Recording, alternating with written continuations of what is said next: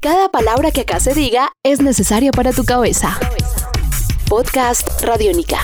Un poema es una ciudad llena de calles y cloacas, llena de santos, héroes, pordioseros, locos, llena de banalidad y embriaguez, llena de lluvia y truenos y periodos de ahogo. Un poema es una ciudad en guerra, un poema es una ciudad ardiendo, un poema es una ciudad bajo las armas, sus barberías llenas de borrachos cínicos. Un poema es una ciudad donde Dios cabalga desnudo. Charles Bukowski. Podcast Radiónica. Bienvenidos. De esta forma damos inicio a Podcast Radiónica sobre literatura y ciudad de Fundalectura. Esta vez nos acompañan promotores de lectura, Ani y Freddy, dos promotores de lectura quienes conocen muy bien la ciudad. Bienvenidos. Empezamos este recorrido por uno de los lugares más emblemáticos de Bogotá, el Chorro de Quevedo, que se ha convertido en un espacio cultural donde llegan muchos ciudadanos y visitantes a pasar la tarde. En la Candelaria ha aumentado el número de centros de recreación artística y han prosperado sus actividades. Cada día se puede ver ser espectador de lecturas de cuentos y poemas, conferencias, mesas redondas, presentación de libros, obras de teatro, talleres de escritura y sesiones de música. Son salas distritales o privadas, como las que tienen las universidades del país. Se reúnen estudiantes, jóvenes, trabajadores y veteranos que despliegan una humanidad interior vigorosa y hacen sentir una inquietud intelectual. Este primer punto que empezamos importante porque en el centro de la ciudad encontramos mucha cultura. Este fragmento de Fayad nos recuerda lo que genera el centro, ¿no? Lo que genera el chorro de Quevedo como un espacio de encuentro de los universitarios en especial. No hay nada más chévere que un viernes a las 6 de la tarde el chorro de Quevedo, o, o no, Frito. Bueno, sí, el chorro es creo que un lugar al que todos hemos frecuentado alguna vez, en el que hemos conocido un sinnúmero de historias, un sinnúmero de personajes que parecieran en muchos casos sacados de novelas, ¿no? El loco, el borracho, el poeta, el teatrero, el cuentero, todos confluyen en ese espacio tan colonial y, y tan mágico que es el centro, ¿no? Ahí ahora eh, hay un PPP, la P gigante que hay en el centro de la Plaza del Chorro de Quevedo. Es un punto de encuentro. Alguna vez participé en una actividad hasta las 6 de la tarde allá. De verdad, llegó todo el mundo, todos los personajes habidos y por haber, con un nivel de alcohol o no, llegaron a participar y fue bastante interesante. Entonces, eh, invitadísimos ustedes ahí al centro. Si ustedes no conocen, tenemos este espacio de lectura, los PPPs, paraderos para libros para parques. Ustedes van a encontrar aquí, bueno, van a encontrar allí diferentes lecturas, ¿no? Entre ellos, pues la poesía con la que empezamos de Bukowski.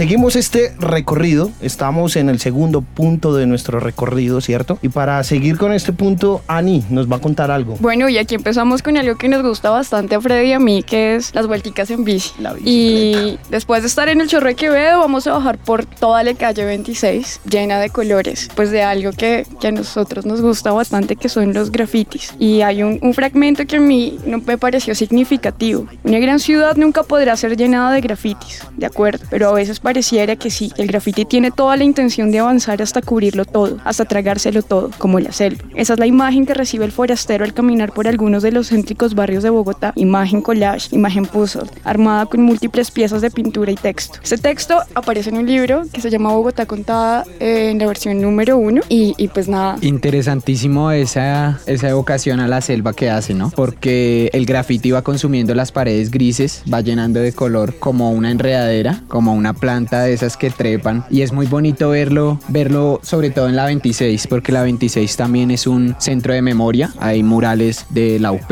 hay el mural de Jaime Garzón, hay murales que representan una cantidad de luchas sociales que se han dado.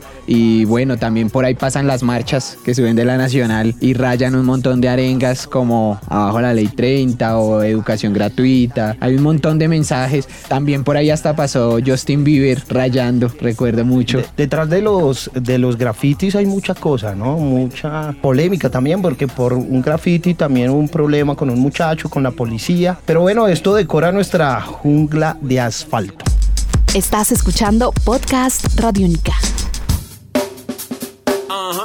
Ahora nos damos una vuelta por las bibliotecas públicas que a propósito tienen muy buena programación para todos los fines de semana para compartir con los amigos o con la familia. Por eso recordamos un fragmento del libro Al viento, El bicicletario. Es habitual ver ciclistas aficionados pedaleando en las mañanas alrededor de la biblioteca Virgilio Barco, aprovechando la ciclorruta que rodea la gran zona verde en la que está situada. Pero no es de eso de lo que vamos a hablar ahora, sino de otra cosa. Y si después de rodar un buen rato, algo de estos aficionados quisiera seguir su recorrido dentro de la sala de lectura, si quisieran llevar un libro a casa y descansar mientras lee las aventuras de otros ciclistas. La biblioteca Virgilio Barco es muy reconocida por esas mañanas de, de ciclismo, ¿no? Allá puede ver uno rodando hasta 100 ciclistas en lote y le dan desde las 6 de la mañana. A mí me gusta mucho la bicicleta y iba allá cuando era joven y practicaba ciclismo de ruta. Iba eh, y creo que todos los días competía una carrera nueva. Todos los días encontraba un rival nuevo, todos los días había una persona en su bicicleta que también llegaba desde otro lugar de la ciudad a dejarlo todo una hora, a sudar, a terminar riéndose y compartiendo esas anécdotas de, de esas pequeñas contiendas que se dan en la biblioteca Virgilio Barco. Pero pilas, el plan es completo, ¿no? Uno sale, se da la vueltica en la bici, llega a la biblioteca y que tiene parqueadero, además eso es importante rescatarle, un parqueadero bastante seguro. Gratuito además. Y, y entrar y después de rodar, no sé, a mí me, me gusta bastante ir a la Virgilio. Cuando uno llega en el puente, creo que es el puente de la 63, pararse y ver las montañas, se ve, ¿no? La vista desde la Virgilio es la barraquera. Y bajarse, entrar y, y encontrarse con las actividades y también con este mar de libros y ese espacio tan tranquilo que es esa biblioteca, como que el agua, los espejos de agua que tiene son como bien chéveres y leer así es, Qué, es muy... qué bonito eso que menciona el texto que es compartir esas aventuras de otros ciclistas a través de los libros, ¿no? Eso es súper bonito a propósito del momento ciclístico que pasa en nuestro país con un Nairo Quintana, con Rigoberto Durán, con todos estos ciclistas que son ídolos, que hacen parte de, de- de, pues, de los héroes nacionales. Me gustaría compartir un libro muy bonito para que lo lean. Eh, se llama Los Reyes de las Montañas de un periodista inglés, Matt Rendell, que habla acerca de cómo los escarabajos colombianos incidieron en la historia de Colombia. Y es que no solo eso, es eh, el asunto de la bicicleta está tomando muchísima fuerza. Y hay un fragmento de este libro, El bicicletario, que a mí me gustó un montón. Y es reconocer que gran cantidad de usuarios han incorporado la bicicleta a su día a día, convirtiéndola en un estilo de vida, hasta el punto de que en solo tres años, de 2012 a 2015, el número de viajes diarios en bicicleta se duplicó, alcanzando la importante cifra de 550 mil. Un fenómeno se está volviendo, sí, se está volviendo un fenómeno de la bicicleta y podemos encontrar pues varios textos, entre ellos pues el bicicletario, para que ustedes lo miren, y también el texto que nos recomienda Freddy, Los Reyes de la Montaña, bicicleta que pues se está usando mucho, ¿no? Y en la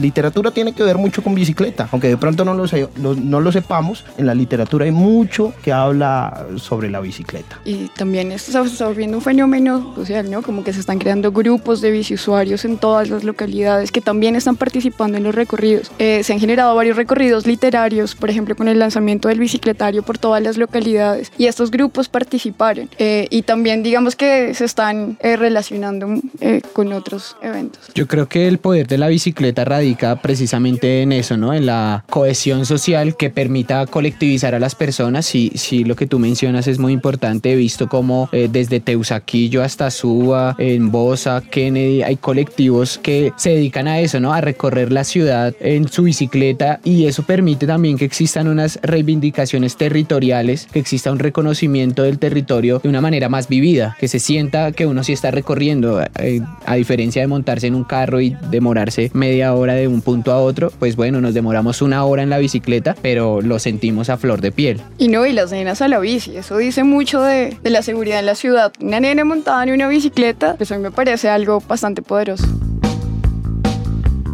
Así que ahí está la invitación. Si a usted le gusta leer y de pronto encuentra los puntos de lectura en Bogotá muy lejos, cójase una bicicleta. Llegue allá, encuentre libros que hablan sobre ciudad, sobre bicicleta, sobre cultura y embarques en eso, en la aventura de la imaginación.